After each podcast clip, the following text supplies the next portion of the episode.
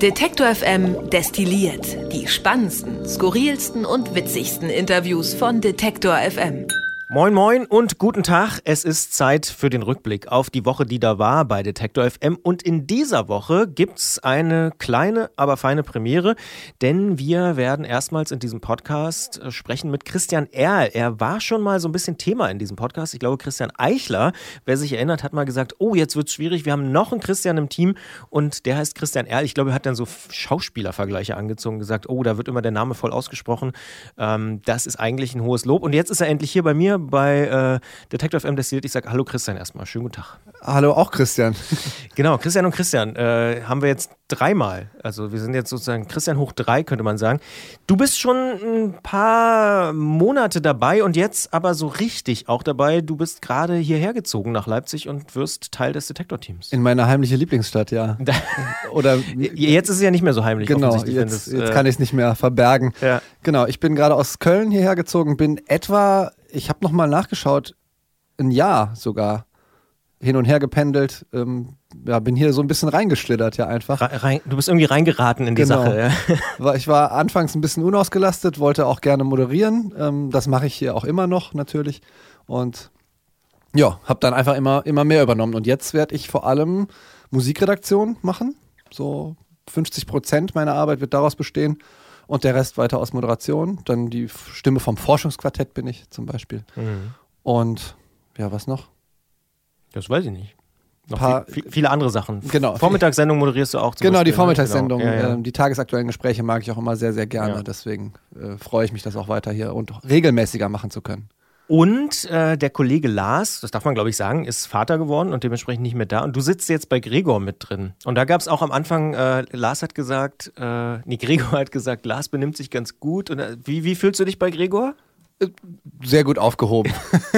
Aber er ist ja auch oft in, in seinem Tunnel und hört Musik und man muss immer einmal den Finger heben, um seine Aufmerksamkeit zu bekommen. Ja. Und dann stellt man ihm eine Frage und dann beantwortet er die sehr äh, freundlich und dann setzt er sich die Kopfhörer wieder auf. Jetzt erinnere ich mich auch wieder. Lars hat gesagt, es ist äh, wie beim großen, coolen Bruder im Zimmer mit zu sein oder so. Ist das für dich auch so oder? Schon, ja. Also das muss ich auch ähm, nochmal dazu sagen. Ich äh, der, einer der Gründe, warum ich hier gelandet bin äh, und warum ich mich mit dem äh, Laden, sage ich jetzt mal salopp, auch ganz gut identifiziere, ist tatsächlich die Musikprogrammierung. Also immer, wenn ich auch Leuten vorher davon erzählt habe, ähm, haben häufiger mal Leute gesagt, ja, kenne ich. Ähm, den Musikstream vor allem. Und ich habe dann immer gesagt, aber ich moderiere da. Aber es ist natürlich auch toll, dass sie den, den Musikstream kennen, weil wir so viele Neuheiten spielen hier und ähm, weil, und das habe ich tatsächlich so gesagt, ich finde, dass wir eine der besten Musikprogrammierungen, heißt es im Radiojargon, Deutschlands haben. Und deswegen bin ich sehr, sehr froh, dass ich dabei sein kann und war auch sehr überrascht, dass das eine ziemliche One-Man-Show ist, was die Playliste angeht. Nämlich ja. Gregor das mehr oder weniger alles alleine stimmt. Der hat da äh, sehr, sehr viel zu tun auf jeden Fall in der Musikredaktion. Aber dafür gibt es ja jetzt dich auch als Unterstützung, äh, damit das vielleicht in Zukunft äh, noch ein bisschen einfacher wird. Und der Hinweis auf den Musikstream ist tatsächlich ganz gut, weil wir immer mal wieder feststellen, dass es zwar viele Leute gibt, die beispielsweise diesen Podcast hier hören oder auch andere Podcasts, äh, aber gar nicht wissen, äh, dass es auch Streams von uns gibt. Also sowohl den Wortstream, wo wir eben ja vormittags von 8 bis 11 und dann eben nachmittags äh, von 16 bis 19 Uhr live senden und auch diverse Podcast-Formate dort nochmal ausspielen. Und eben den Musikstream, der sehr, sehr beliebt ist. Sicher auch äh, wegen der Musikfarbe und überhaupt der gesamten Zusammenstellung. Kleiner Hinweis, also wer das nicht kennen sollte, einfach mal auf Detektor FM gehen. Ganz oben rechts gibt es so einen Play-Button. Da mhm. gibt es die ganze Zeit Radio, so wie es früher mal war. Ja? Ja. Nicht on demand, sondern äh, quasi immer hintereinander weg und man kann sich nicht aussuchen, was kommt. Ähm, aber auch, ich finde es immer eine sehr, sehr hörenswerte Sache. Und äh, es gibt da so ein paar Spezialsachen, wenn wir schon einmal über den Musikstream auch reden. Und zwar Freitag und Samstags Detector FM geht aus, also ein bisschen elektronischer. Was ich oft höre, dass das Leute so hören, so auf so WG-Partys oder so. Und ähm, ich höre es dann immer sonntags. Du hörst es dann sonntags, Detector FM entspannt hörst du. Genau. Genau. Das ist wirklich, ich glaube sogar die beliebteste Schiene äh, im Musikstream oder eine der beliebtesten. Da kriegen wir regelmäßig Hörermails. Oh, hier der Sonntag mit euch, der war total super. Langes Frühstück, ausschlafen und immer Detective M entspannt hören. Sonntags, also so zum Runterkommen oder wieder wach werden oder was auch immer. Aber mh, hm, ich habe schon gesagt, du kommst eigentlich aus Köln, aber eigentlich kommst du natürlich nicht aus Köln, sondern woanders her. Was hast du vorher so gemacht? Was machst du so? Du bist Journalist, oder? Ja. ich, ich, mittlerweile äh, kann ich mich äh, als Journalist bezeichnen, ohne dabei irgendwie nochmal so zusammenzuzucken. Ich hatte da lange Probleme mit tatsächlich. Wirklich? Warum? Ja, weiß ich nicht, weil ich immer das Gefühl hatte, dafür muss man ein Volo gemacht haben und ähm, bei einem der öffentlich-rechtlichen am besten auch ausgebildet worden sein und so weiter. Das habe ich lange versucht. Volo muss man sagen, ist Volontariat. Das ist, äh, wer sich nicht mit Journalismus auskennt, so eine Art, nö, überhaupt, ich versuch's nur, ich versuch's nur allen zu erklären, die es vielleicht nicht wissen, ähm, ist im Prinzip so eine Ausbildung. Also man macht da ein, anderthalb, zwei Jahre, je nachdem, wo man das macht, äh, läuft man einmal durch alle Einheiten einer Anstalt oder eines Senders, ja, und darf sich dann danach Redakteur nennen. Das ist dann der offizielle Titel. Hm. Ähm, Hast du nicht gemacht. Aber ja, gibt ja auch viele, die das nicht gemacht haben. Also, aber du hattest da irgendwie immer. Genau, und dann habe ich nach dem Studium erst so ein bisschen äh, eine wissenschaftliche Karriere eingeschlagen oder war da im Bereich Wissenschaftskommunikation bei einem Forschungsprojekt äh, angestellt. Das hat mich nicht so sonderlich äh, zufriedengestellt und ich habe dann irgendwann, nachdem ich, glaube ich, bei der Deutschen Journalistenschule 2015 dann meine letzte Ablehnung kassiert habe, gesagt so, jetzt ist es mir auch egal, jetzt probiere ich den Sprung ins kalte Wasser und bin über eine Hospitanz beim WDR bei 1 Live dann irgendwie rein, auch wieder so reingeschlittert und habe gemerkt, es ist ohnehin eigentlich das, was ich immer schon machen wollte. Und ähm, ja, habe jetzt drei Jahre und mache das auch immer noch teilweise ähm, als tagesaktueller oder Tagesreporter bei 1 Live gearbeitet, zwischendurch auch mal für andere WDR-Wellen. Durfte mal einen Hintergrund für den Deutschlandfunk machen und so. Das das sind so die Sachen, die ich sonst, sonst gemacht habe. Ja, und du beschäftigst dich mit Hochstaplern. ja, da bin ich gerade seit gestern wieder aus Köln hier, weil ich einen Prozess begleitet habe, der sehr lange gedauert hat. Also 13 Verhandlungstage ist schon nicht ohne, habe ich mir zumindest so sagen lassen. Und da geht es um einen Menschen, der, ja, wie aus den Zeugenaussagen zu entnehmen ist, doch sehr, sehr viele Leute betrogen hat, ähm, teilweise auf, auf, persönlicher Basis, also waren, waren, das persönliche Beziehungen, teilweise aber auch geschäftliche. Der hat sich nämlich als Anwalt ausgegeben und als promovierter Volljurist und ist dafür vorgestern dann, nachdem er wirklich Jahrzehnte fast sein Unwesen oder ein gutes Jahrzehnt sein Unwesen getrieben hat, für fast acht Jahre äh, eingefahren, sagt man so schön. Sagt man das so? Ja, ja. doch, sagt man. Also er muss, er muss fast acht Jahre ins Gefängnis. Mhm. Und ähm, ich kenne auch eines der Opfer persönlich, oder Opfer, das klingt so, einen der Betroffenen und Geschädigten äh, persönlich und habe darüber auch schon mal äh, eine längere Geschichte geschrieben und hoffe, dass ich da auch nochmal was Längeres draus machen kann, was vielleicht dann hörbar ist. Aber das ist eine Geschichte, die dich offenbar ja schon länger beschäftigt und auch irgendwie fasziniert auch. Total. Mich interessiert das sehr, wie, also was sind das für Persönlichkeiten, die so hochstapeln? Ich bin dagegen, irgendwie alles immer in der Kindheit zu suchen, aber man fragt sich natürlich schon, was ist da eigentlich schiefgelaufen. In dem Verfahren wurde auch deutlich, dass der anscheinend den Eltern auch schon im Teenageralter irgendwie entglitten ist äh, und auch schon mit 17 im, mit Realschulabschluss Tendenzen hatte, seinen damaligen festen Freunden zu erzählen, ich mache was mit Jura und ich äh, morgen bin ich, ich bin Schöffer am Amtsgericht und morgen geht es um Völkermord. Damals konnte er noch nicht so gut lügen, das hat er dann vielleicht ein bisschen perfektioniert ja. im Laufe de, des Jahrzehnts. Ähm, ja, und ich, ich, ich frage mich, also ich habe mich lange gefragt, oft auch, wenn ich einen Text darüber geschrieben habe, bei jetzt.de zum Beispiel, könnte mir das auch passieren? Mhm. Wo müsste der mich anpacken, dass ich leichtgläubig genug bin, äh, dass, dass mir das auch passiert, dass ich dem auch Sachen glaube? Weil bestimmte Sachen stellt man halt einfach nicht in Frage. Ist schon spannend, ja, ja. Also, wenn der mir sagt, er ist Anwalt, ich habe den tatsächlich mal auf einer Hochzeit getroffen und mich drei, mhm. vier Sätze mit ihm unterhalten. Und er hat mir gesagt, er ist Anwalt und er hätte mir auch noch einige Sachen wahrscheinlich erzählen können, ohne dass ich das in Frage gestellt hätte. Wenn der erzählt hätte, dass er äh, bald Richter am EuGH wird, was er einigen anderen Leuten erzählt hat, die weniger Rechtskenntnisse hatten, dann wäre ich wahrscheinlich misstrauisch geworden. Aber ich glaube, er wusste auch ziemlich genau, wem er was erzählen kann. Und das, mhm. das finde ich auch unglaublich faszinierend. Das ist schon, ja, ja, das ist echt krass, auch so diese, diese Brüche im Leben. Hast du dich auch mal gefragt, ob dir das andersrum passieren könnte, dass du ein Hochstapler wirst? ich glaube, ich, ich würde vom schlechten Gewissen sterben. Das ist eben das Ding. Und diese, diese Gewissenlosigkeit, die ist auch nochmal so was, wo ich mich frage, wo kommt das her? Wie was? kann man nachts dann nicht wach liegen und äh, denken, oh Gott, was habe ich denn da wieder gemacht? Oder, ja. Äh, Der Typ ist auch total grau, der ist so alt wie ich und der ist, der, hat schon fast weiße Haare, weil der einfach, also der muss auch irgendwie ziemlich unter Stress stehen, weil das war für den Arbeit. Also der muss jeden Tag acht Stunden daran gearbeitet haben, seine Lügen aufrechtzuerhalten. Hm. Das finde ich auch eine sehr interessante Sache. Ja.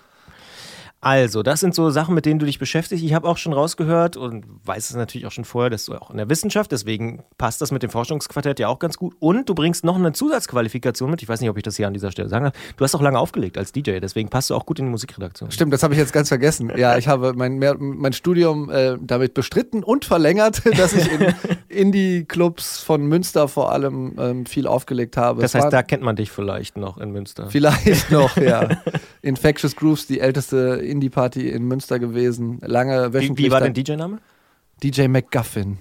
DJ McGuffin. Oh, jetzt weiß ich nicht, wer McGuffin ist. Ist das ein Kunstname oder ist McGuffin ist ein Wort aus, der, aus, aus dem Filmbereich eigentlich. Ich glaube, Hitchcock hat das äh, erfunden. Das ist ein für den Plot wichtiges Element oder Teil, was aber im Endeffekt wo man hinterher gar nicht rauskriegt, was ist es denn eigentlich gewesen. Also das Paradebeispiel ist immer der Koffer bei Pulp Fiction. Der ist ein MacGuffin. Also der wird, es geht die ganze Zeit um den, aber was da jetzt wirklich drin ist, weiß keiner so genau. Und ich habe mich ja immer nur als Vehikel für die Musikwünsche der ah. Menschen, der, der, der Tanzmeute gesehen. Deswegen fand ich das damals irgendwie sinnig, äh, mich so zu nennen. Siehst du dich heute auch noch so als Vehikel? Für andere Menschen. Für andere ich bin eine Fleischhülle für, für andere Menschen. Nein, natürlich nicht. Ähm, mittlerweile habe ich mich damit angefreundet, dass man die Crowd auch manchmal erziehen muss. Man oh. aus pädagogischen Gründen mal den einen oder anderen Song spielen kann. Ja.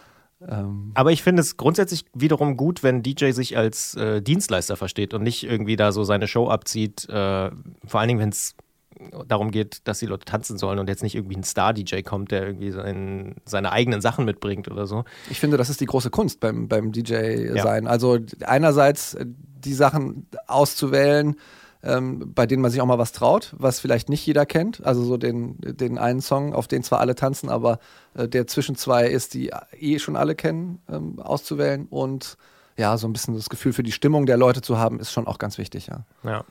Und es gibt noch eine Neuigkeit aus der Musikredaktion, äh, die wir vielleicht ganz kurz noch besprechen können. Leider, leider, leider gibt es äh, einen kleinen Brexit, nämlich die Brit Parade. Oh Gott, ja. Die äh, ist diese Woche zum letzten Mal neu erschienen. Ähm, seit Jahren hat Dan Wesker das gemacht. Wirklich auch ein cooles Format. Donnerstags, 19 Uhr, die Brit Parade, immer mit britischer Musik. Und ja, jetzt ist es leider, leider erstmal vorbei. Mal gucken, wir sind auch in Verhandlungen, ob es irgendwann nach einer Sommerpause oder so mal wieder weitergeht aber ähm, ein sehr geschätztes Format. Äh, ironischerweise, ja, passt es genau mit dem Brexit zusammen. Also, ja. Ja. ja. mal schauen, ob der Brexit ja. im nächsten Monat vollführt ist. Bei Dan Wesker sieht es aber tatsächlich so aus, dass er ähm, im April erstmal nicht mehr wiederkommt. Wir haben, ich glaube, er selbst hat aber gesagt, ähm, a little holiday, if you wish. Also ja. Äh, schon noch, also es besteht zumindest äh, die Möglichkeit am Horizont, dass er, dass er wiederkommt und äh, uns mit seiner Musikauswahl und seiner äh, wirklich wahnsinnig tollen Stimme ja, ja. Äh, beehrt da muss ich wirklich immer, wenn ich Dan Wesker höre, also wer die Chance hat, jetzt nochmal äh, in den nächsten Wochen äh, die Brit Parade zu hören, ich muss immer an einen BBC-Moderator denken, mhm. also wenn Dan Wesker äh, irgendwie so Hallo sagt und so. Ansonsten ist mir in dieser Woche aufgefallen, auch vielleicht bemerkenswert äh, für alle, die jetzt nicht jeden Tag auf die Seite von Detector FM geschaut haben, wir haben in dieser Woche und vor allen Dingen unter der Leitung äh, unserer aktuellen Praktikantencrew äh, sind der Semesterferien, dementsprechend sind, sind wir gerade da sehr gut besetzt, haben wir eine Themenwoche gemacht zum Thema Handwerk. Und ich finde, das ist wirklich ein Feld, wo wir, und da muss man sich schon auch so ein bisschen an die eigene äh, Nase fassen, sagt man das so? Ich glaube schon, äh, die ja häufig sehr studentisch geprägt sind, äh, oft einen blinden Fleck haben. Also sich genau da nochmal anzugucken, wie sieht es eigentlich aus mit dem Meister BAföG, äh, wie sieht die Digitalisierung im Handwerk aus. Da geht es aber auch um die Meisterpflicht, um Frauen und Geflüchtete. Also ganz spannend. Themenwoche Handwerk kann man nochmal nachgucken auf unserer Seite Detective M, logischerweise auch nochmal nachhören äh, und auch nachlesen. Also alles äh, möglich auf der Seite. Ähm, das war so ein großer Schwerpunkt, den wir diese Woche hatten. Und äh, ich finde, das waren sehr, fünf sehr, sehr interessante ähm, ja, Beiträge oder Impulse zum Thema Handwerk. Ähm, gerade wo wir auch wissen, dass viele von euch da draußen auch studiert haben und äh, sich relativ wenig damit beschäftigen. Ähm, ein spannendes Feld auf jeden Fall. Ich, ich, finde auch, also, dass man ja oft davon ausgeht, also man merkt es ja durchaus. Also als ich angefangen habe zu studieren, das war Mitte der 2000er, da waren es, glaube ich, vielleicht eine, anderthalb Millionen Studenten. Mittlerweile sind wir fast bei drei oder Student, Studierenden. So. Studierende, ja, ja. Ähm, und habe mich gefragt, wo kommt das eigentlich her? Ich habe mich oft während meines sehr langen Studiums, habe ich ja schon mal gesagt, äh, gefragt, hätte ich nicht vielleicht besser vorher eine Ausbildung gemacht? Äh, Mediengestalter, Bild und Ton oder so. Mhm. Ähm, Wäre ja vielleicht ganz schlau gewesen. Um so ein Rüstzeug zu haben oder? Auch, um mal äh, nach drei Jahren schon was fertig zu haben. und, und, nicht damals noch Magister einfach sehr, sehr lange vor sich hin zu studieren und dann irgendwann mit so einem da steht auch M.A. jetzt ähm, hinter, wenn ich, wenn ich auf den Titel Wert legen würde, mhm. auf den akademischen. Ähm, aber oh, es ist so abstrakt. Es war gerade dann auch Germanistik, Politik und Kommunikationswissenschaften. Das ist ja auch das, was man gerne manchmal das äh, Taxifahrerdiplom nennt. Oder das, äh, ich kann alles ein bisschen, aber nichts richtig. Ähm, außer Podcast. Ja, außer Podcast. ähm, deswegen ich, ich habe mich, das, hab mich das tatsächlich häufiger gefragt. Wäre das nicht vielleicht schlau gewesen? Ja, ist auf jeden Fall spannend. Und ich finde, da gibt es auch wirklich sehr, sehr viele, aus meiner Perspektive, äh, Ungerechtigkeiten. Also Semesterticket zum Beispiel. Semesterticket, BAföG, da ist es auch total unfair und so. Also ähm, darüber denkt man, finde ich, selten nach, wenn man studiert. Also als ich studiert habe, habe ich darüber überhaupt keine Gedanken gemacht. Und da gab es auch nicht mehr die, ich glaube, die Zeiten sind auch eh vorbei, wo es so diese großen Konflikte gab, wo der, der Handwerker oder die Handwerkerin mit dem Mofa vor die Uni gefahren ist und gesagt hat, ihr seid alle scheiße scheiße oder so. ähm, aber ja, also ich finde, fürs Bewusstsein ist das echt, äh, echt ganz interessant. Und gerade so einen Meisterbetrieb aufzubauen und so, also alle reden immer von irgendwie Start-up und so, das ist schon auch ein krasses Ding so. Also Hut ab, muss ich sagen. Ich habe mich da auch wieder gefragt, ist das eine Typenfrage? Ich habe äh, vor ein paar Wochen einen Themenschwerpunkt zum Thema Arbeit gemacht ähm, beim, beim WDR bei 1 Live und hatte dementsprechend, war auf, dementsprechend auch auf der Suche nach Leuten, die das Studium schmeißen und was Handwerkliches machen. Und ich hatte, hatte erst einen Lehramtsstudenten, der Zimmermann gemacht hat, der hat sich allerdings als ein bisschen unzuverlässig erwiesen, was so die Interviewwilligkeit anging. und hatte danach eine Ex-Lehramtsstudentin, die Metzgerin geworden ist. Mhm. Das war auch sehr interessant. Mhm. Die aber auch sagte, dass wenn das, also an der Uni war es mir zu theoretisch, die Arbeit mit den kleinen Kindern, die war super, sie war Grundschullehrerin, ähm, aber im Endeffekt koche ich dann doch lieber Wurst, ähm, stehe elends früh auf, noch viel, viel früher, aber dafür bin ich ähm, mittags im Sommer, nachmittags die erste im Freibad, weil ich schon um zwei Feierabend habe. Mhm. Und das ist ja, glaube ich, auch, also es ist ja, ist ja wahnsinnig facettenreich, das Thema, aber dieses haptische äh, Dinge selber machen, gestalten, anfassen, äh, das hat man natürlich häufig nicht, wenn man so einen Bürojob hat, wie ja auch wir. Wir sitzen ja auch den ganzen Tag vor Computer. Klar, wir hören ganz viel, aber ähm, am Ende sitzen wir auch nur vor dem Bildschirm und freuen uns mal über den Sitzball oder so. Ne? ja. ja. Das war also auch noch ein großes Thema diese Woche und ein, einen kleinen Hinweis in eigener Sache äh, von mir noch an dieser Stelle. Ich finde, es gibt einen sehr, sehr hörenswerten Brand 1 Bonustrack gerade mit Justus Haukapp. Der war mal der Chef der äh, Monopolkommission der Bundesregierung.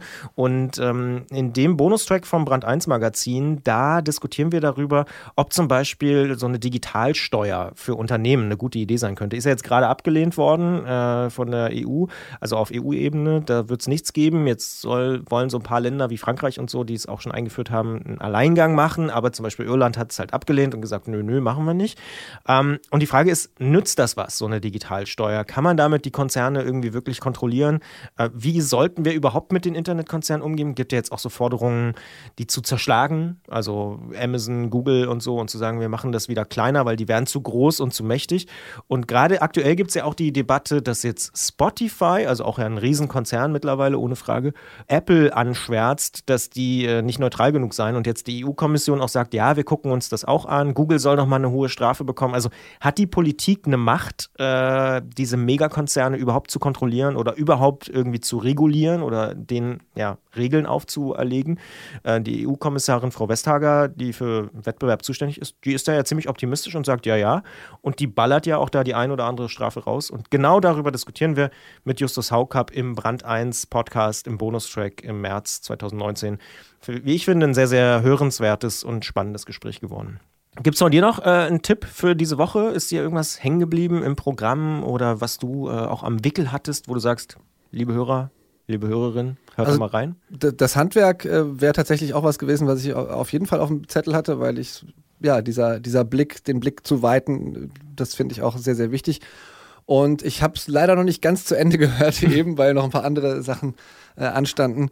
Ähm, das Gespräch mit der Taz-Redakteurin äh, zu den Verwicklungen Mhm. von Verfassungsschutz, militärischem Abschirmdienst und äh, Kommando-Spezialkräften, ähm, dem Hannibal-Netzwerk, Hannibal, ja, wie sie es genannt Ja. haben, äh, fand, ich, fand ich sehr, sehr hörenswert und sehr interessant, weil die Kollegin, mir ist leider gerade der Name en- entfallen, auch sehr äh, tief drinsteckt in dieser Recherche und die Taz da ja sowieso ähm, wirklich eine gute Recherchearbeit geleistet hat. Definitiv. Und das ja schon seit Monaten. Also da würde ich auch empfehlen, einfach mal nach Hannibal auf Detektor FM suchen.